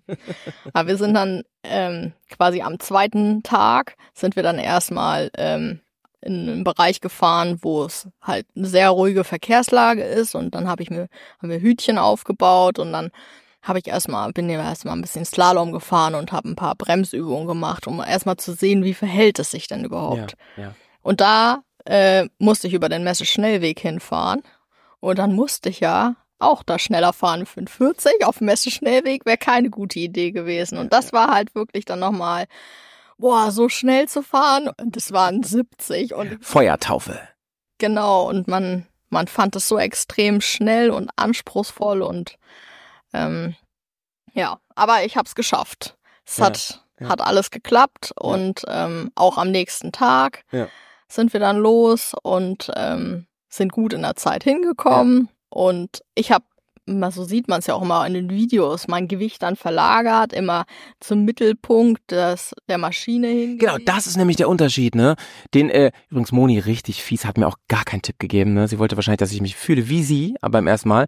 Und ich habe genau das an. Also wenn du Motorrad fährst, gerade wenn du Gelände fährst und im Stehen fährst, im Prinzip versuchst du ja immer mit Counterbalance zu arbeiten, ne? Du, du, du schwingst du dem Motorrad immer hinterher, finde ich, ne? Das Motorrad fährt nach links, du gehst erstmal rechts raus, dann fährt es nach, wieder nach rechts in die Spur, du links. Es ist genau anders. Du musst immer wieder zum Zentrum des Motorrads zurück und das ist so krass ungewohnt. Ich finde, es hat ähm, vom ersten Gefühl, fühlt es sich fast wie so ein Quad an, mehr so in diese Richtung als ein Motorrad. Aber wie gesagt, ey, du, man muss es, man muss wahrscheinlich über seinen Schatten springen. Einfach mal fahren ein bisschen. Genau, ja. Und dann habe ich auch erstmal geguckt, wo gibt's denn ein Training dafür? Weil ich kenne keinen, der ein Gespann fährt. So, wo hole ich mir Infos? Finde ich, finde ich sehr, sehr klug und, und äh, von dir und clever. Ich würde sagen, die, vor allem die meisten Männer hätten gesagt, das wird schon irgendwie gehen und so, ne? Aber dann, auch so sage ich ja beim Geländefahren auch immer, mit dem Straßenfahren das ist auch nicht anders, ne? Es schadet niemandem, selbst dem größten Fahrer, einfach mal äh, so ein Training zu machen. Und äh, vielleicht, bevor man sich das falsch anlernt, alles, ne, mal gesagt zu kriegen, pass auf, versuch dir mal, keine Ahnung, das und das auszuprobieren. Du musst erstmal ein Gefühl dafür kriegen und so. Ähm, ja, gibt es sowas hier im Norden? Ja, beim ADAC in, der, in Lüneburg. Oh. Da wurde das angeboten und ich hatte richtig Glück. Eineinhalb Wochen später war ein Training. Also bin Nice. ich dahin, noch keine 500 Kilometer runter. Also die erste Inspektion hatte ich noch nicht. Und da war ich dann schon auf dem Da Trainingsgelände. bin ich aber gespannt jetzt, Moni. Was waren das da für Leute? Lass mich raten. Du warst A, die Jüngste und B, die einzig weibliche. Die einzig weibliche Fahrerin, das stimmt. Ja. Aber der jüngste Fahrer war 21. Okay. Genau, der ist mit der Moto Guzzi von seinem Papa da gewesen. Wie cool. Ja, und äh, bei dem bei dem Training, da waren ganz viele ähm, Harley Davidson Gespanne. Krass. Also äh, und wir ich waren hätte jetzt so auf BMW getippt, die sieht man ständig, ne? Aber Harley, cool. ja so, nee, es waren richtig viele Harleys. Insgesamt waren wir elf äh, Gespanne. Ich habe noch nie so viele Gespanne vorher auf einen Haufen gesehen. Es war schon so ein bisschen Ja. ja. ja. Sonst sieht man ja mal eins, vielleicht Ja. mal zwei, aber so viele hat Und, und ich auch nicht gesehen. waren die alle so in deiner Situation? Waren die alle sehr gespannt, sag ich mal, was da jetzt passiert? Oder hatten die schon mehr Erfahrung? Teilweise hatten die schon mehr Erfahrung, ja. Und die teilweise haben sie sich halt gesagt, äh, ich will das mal wieder auffrischen und mal wieder daran erinnert werden. Und ähm, teilweise sind sie dann, also da waren auch welche bei, die erst seit ein paar Jahren, also aber nicht so frisch wie ich, also seit so drei Jahren oder so gespannt waren, dass sie halt von diesem Motorradfahren nicht wegkommen und es ma weitermachen können, äh, wollen, aber halt ein Solo-Motorrad nicht mehr fahren können, körperlich halt. Mhm, mhm. Und dann ist es doch ganz praktisch, dass man dieses Stützrad da hat. Ja, ja, ja. Ja, cool. Und wie, wie, wie stellt man sich so einen Kurs vor? Wie, wie geht man da an die Sache ran? Ähm, am Anfang ist jeder erstmal den Parcours so selber gefahren, ähm, so ein Straßenparcours und da hat der Trainer dann halt geguckt, wer Mhm. wie fährt und ja, hat dann erstmal den Hin und hat uns erstmal gezeigt, wo ist denn der Kipppunkt. Ich habe immer gedacht, wenn der Reifen hochkommt, dann bam, bist du umgefallen. Und ähm, Habe ich übrigens eben auch so gedacht und das ist wahrscheinlich schon der nächste Fehler, den du machst, ne? Weil du dich dann falsch bewegst. Ja, es ist, glaube ich, 45 Grad. Also äh, ich saß auf meinem Motorrad. Mein, ich war das, also mein Motorrad war in dem Fall dann mal das Anschauungsobjekt. Ich saß auf dem Motorrad drauf, ganz normal. Und zwei Leute haben den Beiwagen hochgehoben und haben dann mal gezeigt, wo der Kipppunkt ist. Ah, Und der war richtig hoch. Also gefühlt mussten sie das bei einen Meter schon hochheben. Krass, okay. Und erst dann war dieser Kipppunkt da. Interessant, ne? Das heißt, die wollten erstmal zeigen, Leute, ihr habt einen ganz großen Be- Sicherheitsbereich, in dem ihr üben könnt, ohne dass was passiert. Ihr müsst keine Angst haben, ne? Genau. Und ähm, dann hat er uns auch die Unterschiede erklärt, ähm, ja, zwischen den Maschinen, weil es da kommt, das ist ja nicht nur einfach zwei, äh, also zwei normale Räder, also zwei Motorrad, also ja, ein Motorrad und dann kommt einfach nur ein Reifen da ein bisschen entfernt dahin, sondern das hat alles Einfluss, wie weit ist der weg vom Mittelpunkt des Motorrads, wie ist die Position, Mhm. also wie, wie groß ist der Radabstand auseinander, Mhm. weil die, wenn man mal drauf achtet, der Bei, das Beiwagenrad ist Mhm. nicht auf derselben Höhe wie äh, der Hinterreifen. Ah, okay, das wusste ich auch noch nicht. Sind ähm, die meisten dort auch mit Allrad gewesen oder mit, mit Two-Wheel-Drive? Nee, da war ich ganz alleine. krass, okay. Und wir sind dann auf ein ähm, Nachbargelände gefahren und da ist nämlich auch dieses Try-Gelände und unter anderem eine Schräge, die 45 Grad gepflastert ist. Mhm. So konnten wir dieses Kippgefühl sehr gut trainieren. Die Aufgabe war halt mit dem Motorrad, mit den zwei Reifen, Mhm. Unten zu fahren auf der geraden Ebene und der Beiwagen ist in 45 Grad gewinkelt, sollte halt auf dieser Schräge, auf diesem Berg halt, man sollte halt gerade fahren. Ja. Also so, das war die, das Ziel. Ja. Und den, ja, sch schön einfach mit Bein angehoben, so nach dem Motto, da langfahren. Es war gar nicht so einfach. Nee, das glaube ich. Und ich, ich meine, wenn man sich das mal so von der Physik anschaut, du hast ja eben nicht wie bei einem klassischen Dreirad oder so, ne, ähm, oder oder keine Ahnung, einem, einem Vespa Ape oder so, das Rad halt in der Mitte, welches navigiert, welches steuert. Das ist ja links. Das bringt irgendwie alles, was man so kennt aus Kindheit und was weiß ich, ne, bringt es einfach durcheinander. Es ist was völlig Neues. Cool, dass man da aber so Möglichkeiten hat, das mal zu trainieren und im wahrsten Sinne zu erfahren. Hattest du das Gefühl, das Training hat dich so richtig nach vorne gebracht? Also würdest du das dringend weiterempfehlen an Leute, die Interesse haben? Ja, definitiv. Auch, ähm, also die Erklärung war auch, warum hampelst du da oben rum, ob du da rumhampelst oder nicht. Die Maschine ist so schwer, das juckt die nicht. also so, Guter so war erstmal die, die, die Anfangserklärung. Ja. Und ähm, was auch spannend war, also die nochmal zur Funktionsweise des Beiwagenantriebs, Mhm. um diesen Konflikt beim Fahren. Ihr kennt doch bestimmt diese Situation, dass man einen besoffenen Freund nach Hause bringen will. Dann, Ja. dann liegt man da Arm in Arm sozusagen und geht den Weg entlang. Und Ja. man kann sich das so vorstellen, der Beiwagen ist der besoffene Freund. Aha. Und ähm, man Warte mal ganz kurz. Das heißt, wenn ich einen betrunkenen Freund nach Hause bringen will und der klammert sich so halb an mir fest, dann muss ich ihm sagen, wo es hingeht.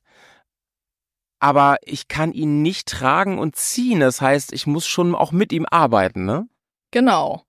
Also man, man muss äh, erstmal läuft man los, man, ne, aber der, der, der Freund, der bleibt halt immer stehen und hinkt so ein bisschen. Das Ja. heißt, wenn man halt Gas gibt, ähm, achso, man, in der Szene stellen wir uns alle vor, dass der Freund auf der rechten Seite ist. Ja. Also man läuft los, man fährt los und man fährt dann erstmal nach rechts. Ja. Man macht eine Rechtskurve sozusagen. Ja. So, aber wenn man dann stehen bleiben will mit seinem Freund im Arm, Ja. dann will der noch weiterlaufen. Also fährt man genau genommen eine Linkskurve. Und das ist halt, äh, so macht es ganz, also eindrücklich deutlich, Aha. wie sich das so verhält. Also ich fand es richtig spannend und hilfreich. Wir sind Slalom gefahren, ohne den Lenker zu bewegen. Nur durchs Gas geben. Gas geben und Gas wegnehmen. So sind wir den Parcours gefahren. Jetzt wird mir einiges klar. Das, deswegen hat sich das Ding eben so komisch bewegt. Mein besoffener Kumpel, der wollte immer weiter. Ach so. Und was hab ich gemacht? Natürliche Reaktion. Hab versucht, mit dem Körper dagegen zu arbeiten. Völliger Quatsch. Und ähm, ja, das ist halt ein Freund, der will einem ja helfen. Also hilft es einem, wenn man beim Fahren halt entweder Gas dazu nimmt, wenn man eine Rechtskurve fährt, oder Gas wegnimmt, ähm, wenn man eine Linkskurve fahren will. So Ja, verstehe, ne? Weil dann der automatisch anfängt, den Radius so zu verändern irgendwie, ne? In der Kurve. Das bedeutet aber auch beim geradeausfahren Ja. muss man immer den Lenker gerade halten. Also weil man muss ja Gas geben oder man muss gegenhalten. Also gerade, ja, er, es ist ganz viel ziehen und drücken Ja. dabei. Und ja, weil man muss ja Gas geben, man will ja von der Stelle kommen. Ist ja krass. Also Leute, fahren mit Ural, ein Abenteuer schon sowieso. Fahren mit Ural und Beiwagen und überhaupt Beiwagen, was ganz Neues für jeden und, und jede Motorradfahrerin. Mega spannend, Moni. Ähm, erstmal danke bis hierhin, aber lass uns unbedingt noch mal ein bisschen drüber reden. Du hast gesagt, du willst, wolltest unbedingt ein Two-Wheel-Drive-Modell haben, auch mit Rückwärtsgang und so weiter, weil du gerne damit ins Gemüse wolltest, ne? Da bin ich jetzt auch mal gespannt. Wann war das erste Mal, dass du das Gefühl hattest, jetzt lass uns mal die Straße verlassen, mal gucken, wie das so läuft und äh, wie lief das? Also zum einen einmal bei dem Training in der Lüneburger Heide, äh, in, in, in Lüneburg so, Mhm. da war es so, der Weg von diesem anderen Gelände wieder auf das normale Trainingsgelände, das war über einen Schotterweg und ein kurzes Stück Wiese. Oh. Und alle anderen sind da ganz langsam lang gefahren und ich habe gedacht, wo bleiben die denn und so. Und ich habe gedacht, boah, fühlt sich eigentlich ganz gut an. Das, also so, ich konnte das nicht nachvollziehen, aber ich war ja neu in dem ganzen Metier und habe nur gedacht so, hm, ist es jetzt falsch, dass es sich gut anfühlt? Nee, du hattest keine Angst, das ist sehr, sehr gut, glaube ich, ne? Hattest du von Anfang an auch schon diese Offroad-Bereifung da drauf, die jetzt da drauf ist? Die sind da serienmäßig bei Ja, drauf. Cool, ne?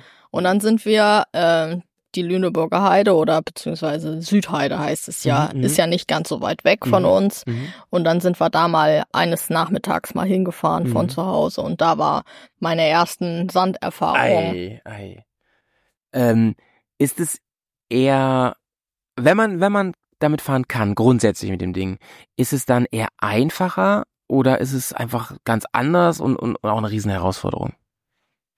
Ja, auch, also es ist anders. Mhm. Also ich fahre auf jeden Fall deutlich langsamer im Gelände Mhm. als andere.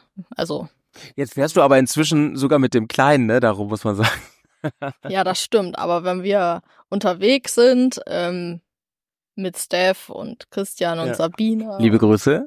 ja definitiv, ähm, dann dann fahren die mir quasi davon. Ja. Also weil wenn da ein Stein ist, also das heißt ja normalerweise Geschwindigkeit stabilisiert, aber wenn ich halt noch schneller oder schnell fahre, ich habe ja überall Schläge kriege ich. Ich Ja, krieg ja, ja. am Vorderreifen, am Hinterreifen Ja. und am Beiwagen und dann ist das so, das tänzelt sich dann hoch und du hast überall, es wackelt überall und Mhm.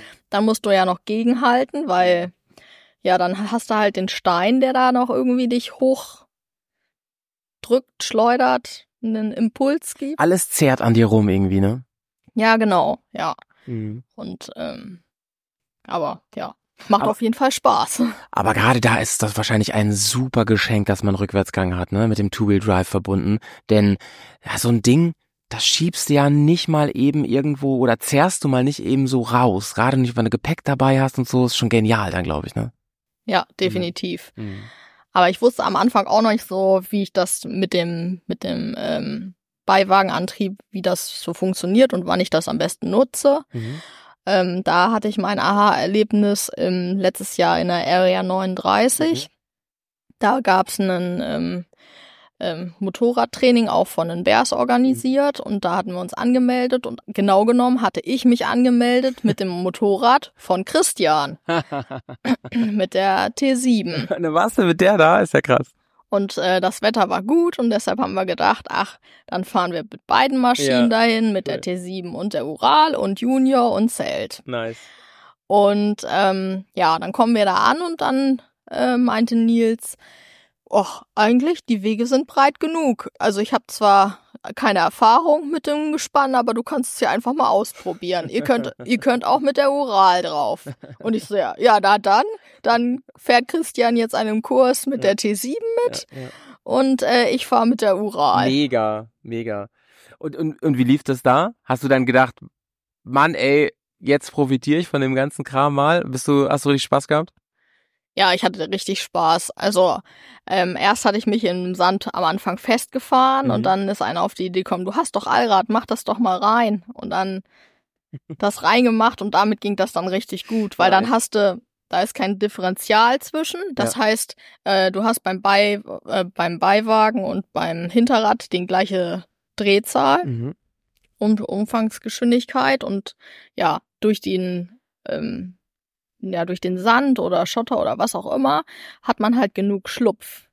Und dann geht das auch gut. Also ja, wenn der äh, Beiwagenantrieb drin ist, dann will das Motorrad nach vorne. Also Mhm. du hast nicht nur den Kom Konflikt mit deinem Beiwagen, deinem besoffenen Freund, Lieb ich die Metapher, ey. sondern halt das Motorrad, das will nach vorne. Keine Kurve fahren, einfach nur geradeaus. Also Leute, wenn ihr irgendwie mal erklären wollt, was Beiwagenfahren heißt, ne, dann denkt dran. Ne? Ihr habt einen, einen motorischen Freund, der will unbedingt nach vorne, da habt ihr Besoffenen im Arm noch, der will überall hin und der will vor allem immer weiterlaufen und dann seid ihr noch da, ihr müsst wie so ein, wie so ein Kellner mit fünf Tassen in der Hand, müsst das alles irgendwie unter einen Hut kriegen. Mann, ey, aber ging ja auf jeden Fall gut. Weißt du was, Moni? Ich würde jetzt gern noch mal fahren und ich habe mir gerade Folgendes überlegt. Meinst du, wir kriegen das hin, dass du mal im Beiwagen sitzt und mich ein bisschen instruieren kannst? Wir nehmen das Gerät hier mit. Okay, Nice. probieren wir, ja. Dann hören wir uns gleich wieder.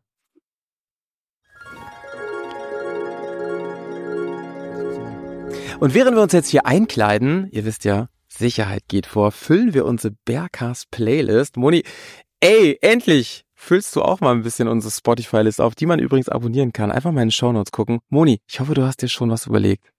Ja, das Lied heute hier, morgen dort. Das ist so dieses typische Motto, wie wir reisen und das ist eine, das singen wir mal bei den Pfadfindern. Ist ja unglaublich, dass das noch nicht drauf ist. Das kenne ich natürlich auch. Das witzigerweise, kleine Anekdote an der Stelle, ich war ja mal ein halbes Jahr auf Bali und auf als ich ins Flugzeug gestiegen bin, hatte ich mir das extra zurechtgelegt und gehört. Witzig, ja. Aber in der Originalversion, ne? Weiß ich, was Reinhard May oder so? Ich weiß es gerade auch nicht. Auf jeden Fall echt ein mega geiler Song. Gibt's auch ein Punk-Cover von, aber wir nehmen das Original. Von mir gibt's heute auf die Berghaus-Playlist Let the Lights On, aber ich weiß nicht genau, von wem das ist. Hört einfach mal rein. Mega Song. Bis gleich, wenn wir losfahren. Okay, wir sind jetzt auf der Ural. Ihr seid live dabei, liebe Leute. Und das zweite Mal, dass ich versuche, das Ding hier im Graben zu versenken. Natürlich nicht. Diesmal habe ich aber eine Instruktorin dabei. So, du bist jetzt mein besoffener Kumpel, kann man sagen, Moi. Und ähm, vielleicht kannst du ja mal ein bisschen kommentieren, was passiert. Zunächst genau, mal erstmal Zündung an, Zündung an ist hier vorne, auf der anderen Seite, da, wie bei so einer alten BMW. an der Seite, genau. So. Jetzt Park, Parkbremse, Parkbremse ist raus, ah, super. wo, gibt- wo ist die? Hier, Ach so, die ist da. Alles klar. Ah, spannend. Oh, oh, oh, geht schon wir los. rollen schon ein Wir bisschen. rollen schon. Ah ja. Den Killswitch vielleicht ausschalten, genau. Jetzt könnte es losgehen. Äh? Ständer gibt's nicht? Das ist ja auch komisch, ne? Immer wenn man anhält, versucht man automatisch den Fuß nach unten zu machen, was man ja gar nicht muss. Genau, den Fuß immer oben lassen. Aber äh, jetzt, die Zündung hast du, glaube ich, nicht richtig. Da Also. ist, du musst in die Mittelstellung sozusagen ein. ah, da sind wir. Klick. Oh, ihr hört's, da brummt der Boxer. Und ich würde sagen, wir fahren mal los. Ja, Der Gang ist nicht drinne. So. Jetzt, ja. Die Neutrallampe hat mich ein bisschen aufs Glatteis geführt. Oh, guck mal, wenn ich jetzt hier Rechtskurve fahre, ne, was muss ich jetzt machen? Ja, ist schon richtig so. Und Körper lasse ich einfach so. Ja, und gucken. Die Blickführung ist auch entscheidend, wie immer. Und den Lenker einfach ein bisschen mehr an Anschlag machen. Wieso schon ist der Bein unten? Schon das Bein unten. Ach, das Allrad ist noch dran. Allrad ist noch drin. Jo. So. Jetzt geht's aber wirklich los hier. Und wir fahren, wir fahren. So, Moni. Ich muss jetzt lenken. Ein bisschen, wie im Auto, ein bisschen mehr wie im Zweiten Auto. Gang, ne? In zweiten Gang bitte schalten. so jetzt fahr ich in die Linkskurve und sag mal einem besoffenen Kumpel, hier geht's lang, Brudi. Hier geht's lang. Genau so. Das Ach, sieht guck doch mal, schon ganz aus. anders jetzt hier. Fahren schon viel stabiler geradeaus. Eben bin ich ja immer Slalom gefahren. Selber wie ein Betrunkener. Ich glaube, ich habe eben immer auch nachgegeben und viel zu viel gegengelenkt. Ah, und wenn ich Gas gebe, halten, halten, halten. Okay. Spannend. Oh, da ist Gelände. Achtung. Oh, oh, oh, oh, oh, oh. Huckel, So. huckel, huckel. Jetzt müssen wir mal gucken, wo fahren wir am besten lang hier, ohne dass wir, dass es Mordopfer gibt. Rechts. Ich würde sagen, nee. Links. Rechts. Wir fahren jetzt rechts. Und wir fahren Linkskurve ganz komisch, fühlt sich das an? Und da fahren wir. Au, au, au, au, da sind wir unterwegs. Sehr gut, das sieht auch sehr gut aus. Oder es Ja. fühlt sich gut an. Instruktorin lobt mich, da bin ich schon mal sehr glücklich. Rechtskurve. Ich bleibe jetzt in Position, eher zur Mitte hin. Guck mal, das fühlt sich ja schon viel besser an. Man muss auch sagen, ich bin eben gleich in engem Gelände gefahren. Das war ein bisschen dumm. Jetzt wieder hinter uns natürlich. Ich versuche mal, den vorbeizulassen.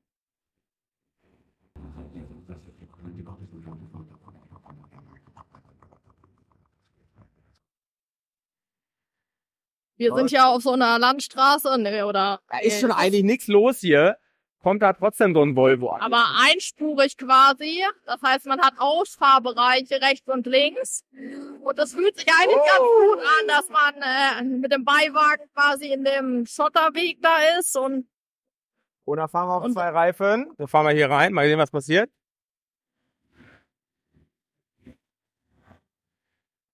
Ich fühle mich aber schon viel besser, Moni. Deine Tipps waren wirklich Gold wert. Oh, guck mal, Badestrand. Wie sieht's aus mit Wasserdurchfahrt jetzt? besser nicht. also jetzt, was sagst du? Da vorne kann man noch gut. Da vorne kann man noch gut wenden. Das machen wir. Also ich habe jetzt schon das Gefühl, Moni, ich fühle mich tausendmal sicherer. Und es beginnt richtig Spaß zu machen gerade. So, Kurve. Das ist nochmal spannend. Erster Gang, genau.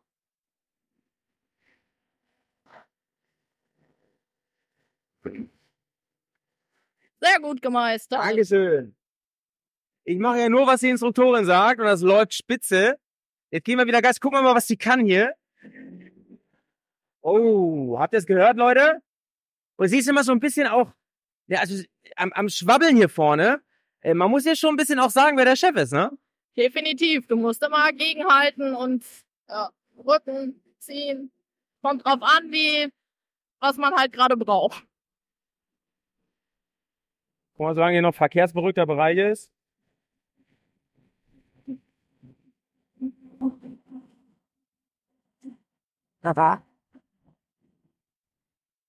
So. Oh, die Kupplung nicht vergessen. Da ist sie.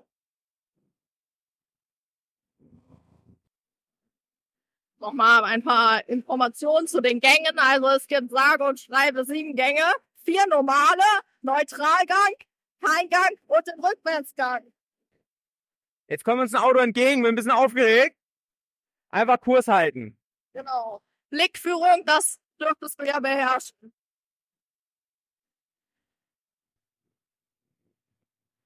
Aber du merkst, ich fahre jetzt auch noch nicht, nee, äh, noch nicht die 200. Ich fahre hier noch sehr gemütlich.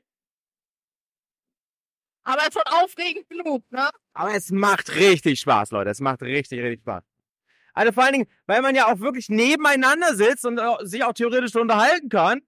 So bei dem Wetter ein Träumchen. Blinker setzen.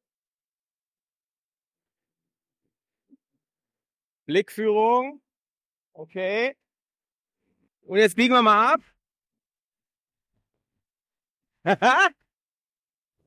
ja, jetzt macht richtig Spaß. Also genau wie du gesagt hast, Moni, man kommt schnell rein und ich glaube, wenn ich jetzt irgendwie mal wirklich nochmal 100 Kilometer fahren würde, dann wäre das wäre wahrscheinlich normales Motorradfahren schon wieder komisch. Ja, und man muss halt angespannt sein, weil du musst ja diese ähm, Lenkkommentare oder eine Lenkbefehle äh, geben, aber man darf halt auch nicht verkrampft sein. Das, was halt natürlich beim normalen Offroad-Fahren gilt, nicht verkrampft sein, schön Ellenbogen aufgestellt, damit das nicht so, das mit der Kraftübertragung besser funktioniert und man mehr die Kontrolle hat und Blickführung und all sowas. Das äh, spielt natürlich ja auch ähm, entscheidende Rollen. Jetzt sind wir gleich an der Stelle, wo ich eben in den Graben gefahren bin. Die muss ich natürlich jetzt noch einmal meistern. Oh. Ungefähr hier, oder? Ja, ich glaube auch. Aber da brauchst du jetzt nicht reinfahren. Ja. Nein, natürlich nicht. Ich will ja Ah, du wenden. willst wenden, Ich ja. will wenden. Was haben wir da hinten besser? Man weiß es nicht. Ja, doch, ich glaube, oder?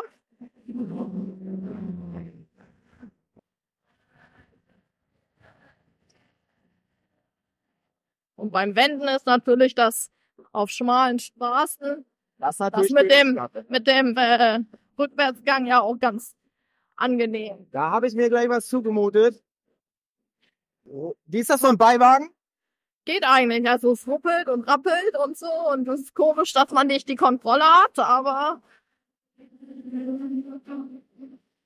äh, Kann man jetzt kaum Ist okay. abwenden. Hier wird jetzt gewendet. Ja, fahr noch ein Stückchen nach äh, links. Ja. Und jetzt komplett Lenkereinschlag nach rechts. Nee, erstmal vorwärts. Komplett Ach Lenkereinschlag so, so nach rechts. Ja, okay. Also, noch weiter. So. Blick, Blickführung, Blickführung, Habe ich? So. Rückwärtsgang. Jetzt Also neutral.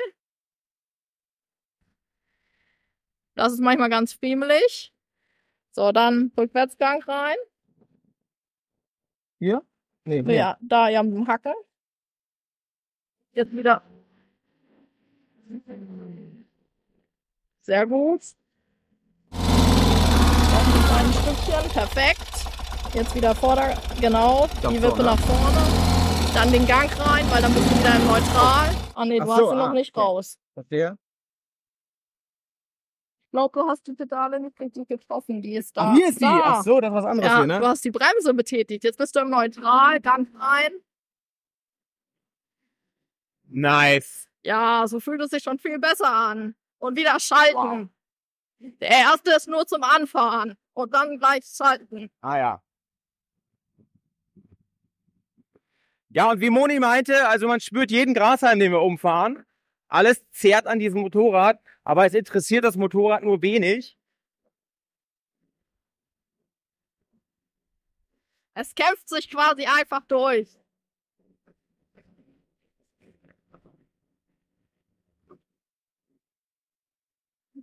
Man hört ein bisschen das Geklapper vielleicht. Bin auf die Aufnahme gespannt. Aber so hört es sich halt an.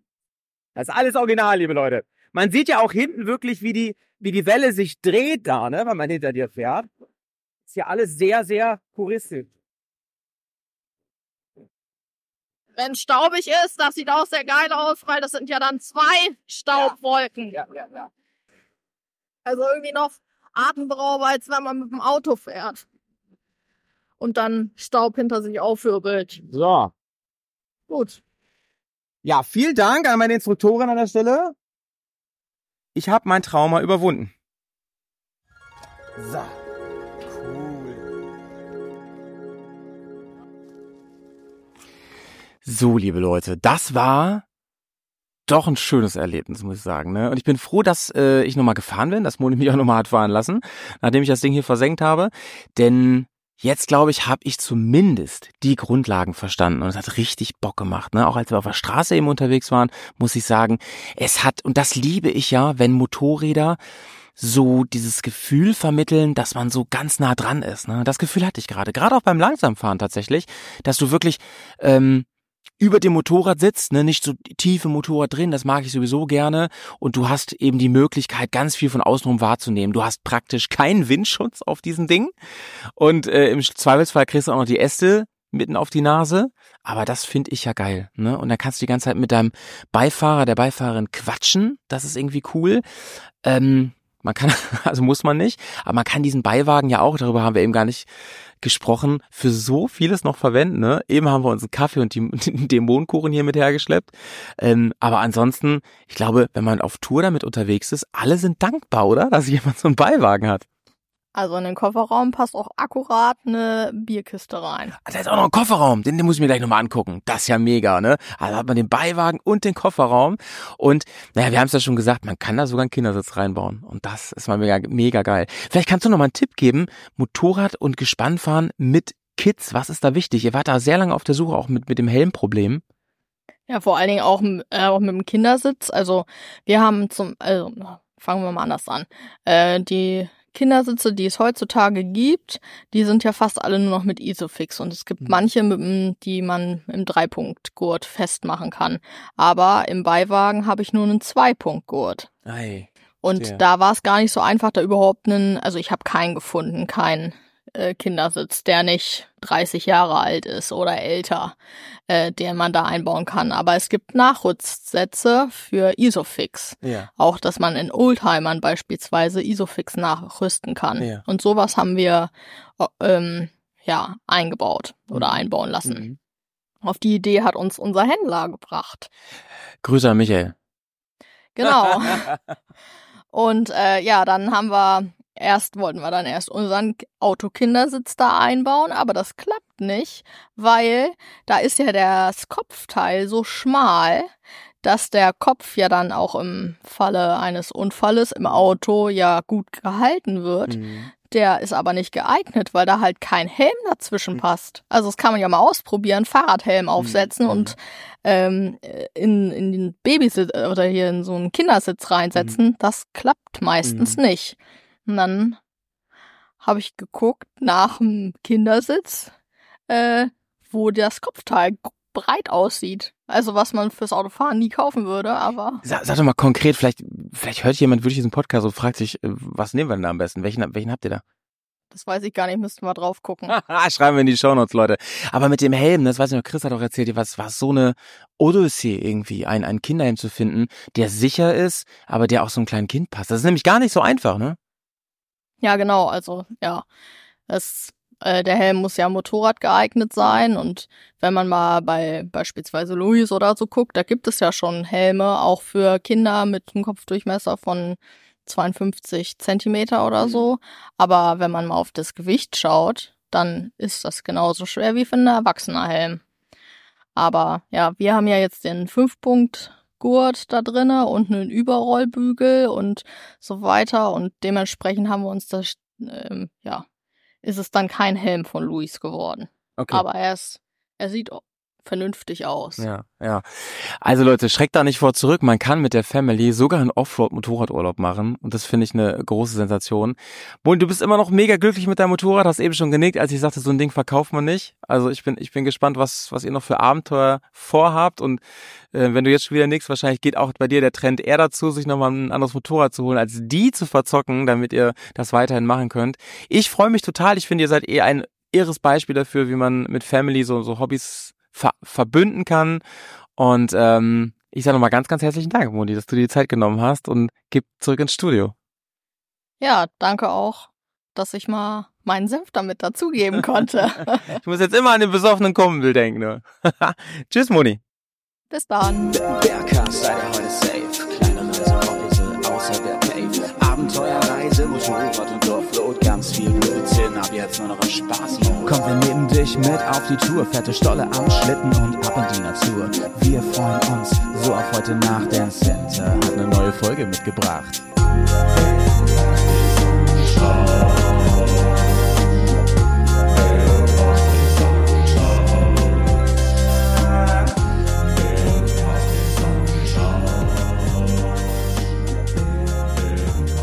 Ho, ho, ho.